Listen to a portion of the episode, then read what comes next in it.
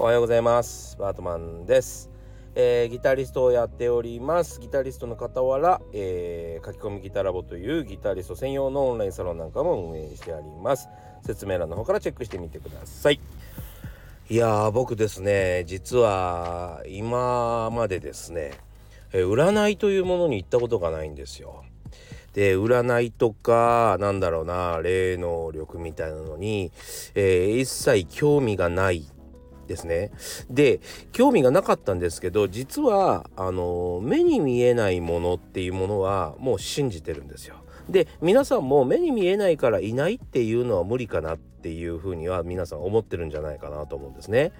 いやいやそんなことないよっていう人も、えいるかもしれませんけど思い出してください。Wi-Fi Wi-Fi ですよ。Wi-Fi 見えてます ?Wi-Fi 見えてませんよね。どっかしらから電波が飛んできて僕ら携帯見れてるんですよ。でも目に見えてないわけですね。今までは電線とかがあったわけじゃないですか。ね、ケーブルがあったわけじゃないですか。でもそれもなくですねこの携帯が、えー発信できていることにね電波って言われたらまあまだねその携帯の電波って言われたらあ電波はあるのかなってちょっと思いますけど w i f i って言われるとですねなんか微妙な感じがしません？で w i f i があって、えーお化けがいないというのはちょっと厳しいんじゃないかなと。ちなみにですねあのもうどこの国か分かりませんけどちょっと忘れちゃいましたけど、えー非常にでっかい穴がですね、えー開いてましてそこの、えー一番底を見たことはないと言われているちょっとあの外国ですよ外国でめちゃくちゃ深い穴があるとこあるんですよ。えーそこの穴の中にはですね、えー実はその穴の壁から壁をですね、えー高速でこう走り抜けてるあの虫みたいなのがいるんですよ。虫なのか動物なのか、えー高感度カメラを、えー使ってもなんとか影が映るくらいっていうそれぐらい高速で移動している何か生物がいるんですよ。本当にそうそれがあの早すぎて見えないだけで誰にも、えー存在してたりするので、えー目に見えないものは、えー嘘だっていうのは厳しいと思うんですね。前振りが長いんですけどいやその中でもですねちょっと実はちょっと気持ち悪いことがありまして気持ち悪いこと、うん、すごいなと思ったことがありまして、えーお友達がですね、えー DJ 社長さんとか、えー、とフォイさんっていう人かな、えーが、えーこの人は本当にすごいと、えー全部いい当てだと。あの騒いでた動画がありましてその、えーその霊能力者さんに 見てもらった方が見てもらったんですよ友達が。ほんですげえどこにも書いてないどこにも載せてない情報をバチッと言い当てられたっぽいんですね。そうしかもなんか近所の神社とかじゃなく結構離れた場所の神社で昔よく行ってた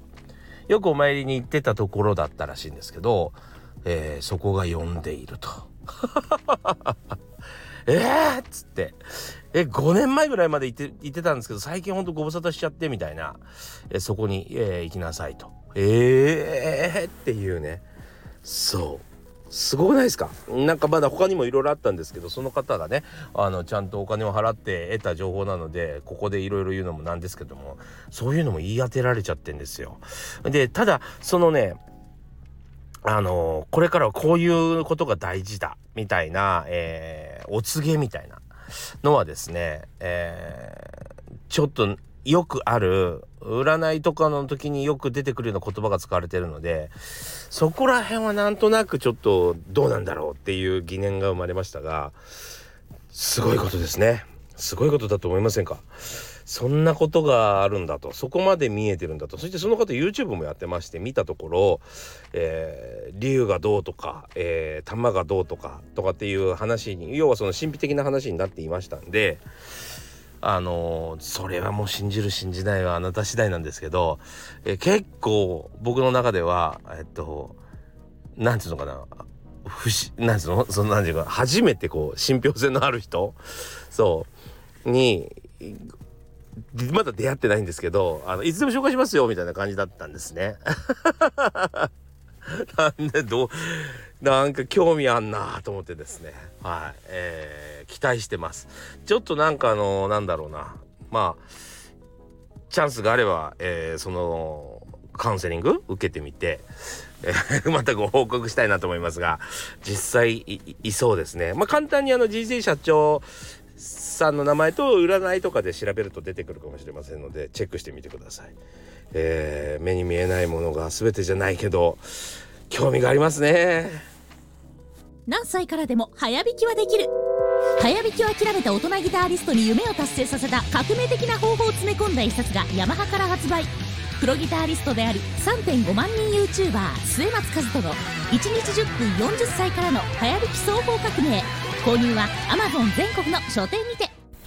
さあえっ、ー、と今日はちょっとスピリチュアルな話になりましたんで、えー、スピリチュアルではないんですけどもえー、ちょっと幸運をつかむ方法という感じでお話をしてみようかなと思うんですね。まあそんなあのスピリチュアルじゃスピリチュアルではないですよ。はい。でも、あの、ここ結構大事よねっていうところをですね、ちょっとお話ししたいなと思います。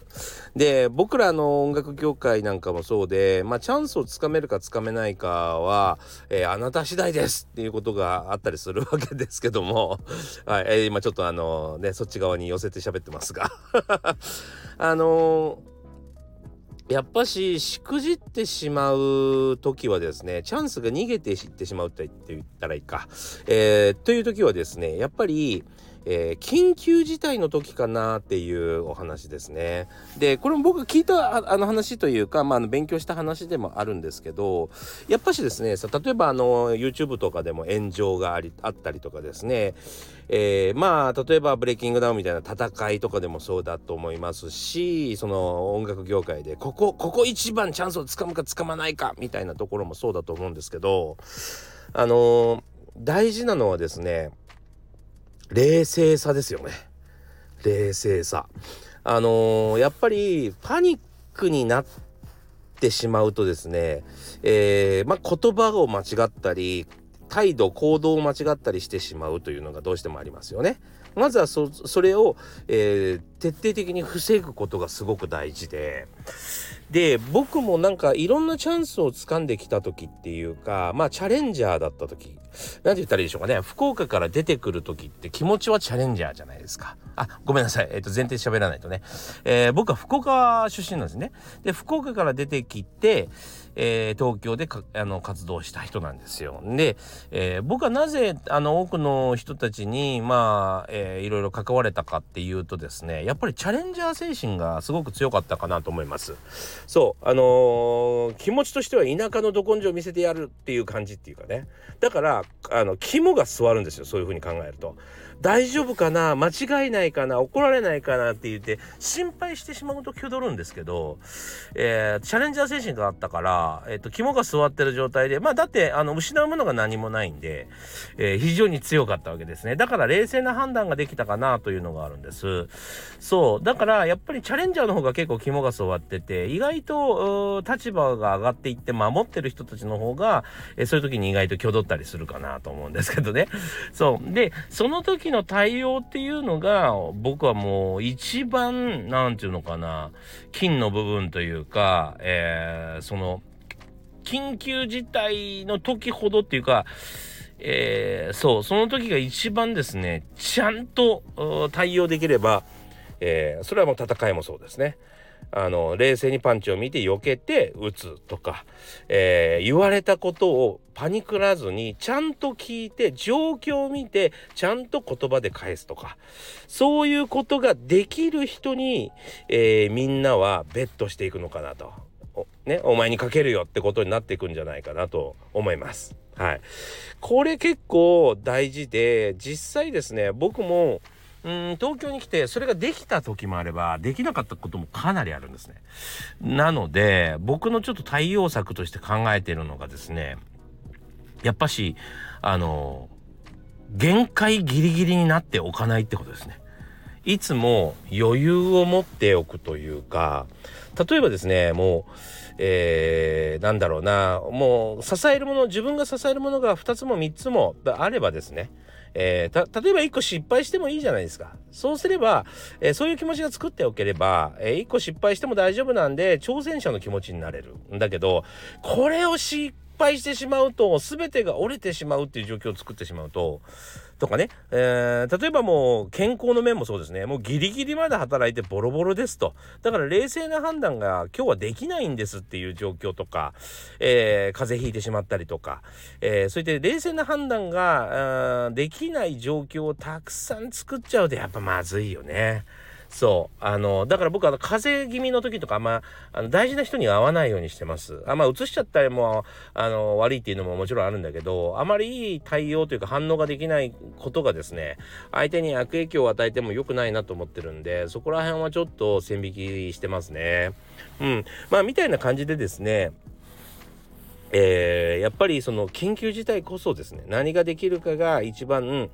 えー、価値の見せ所っていうところだと思います。それで、えー、ラッキーは引っ張っていけると思うので、あまりその、自分に対してこう、高負荷なことが、負荷が大きいものをね、えー、たくさんやってる場合はですね、少し整理してみるってことの方がいいかもしれませんね。その方が、えー、ラッキーは引き込みやすいんじゃないかなと僕は思ってます。はい。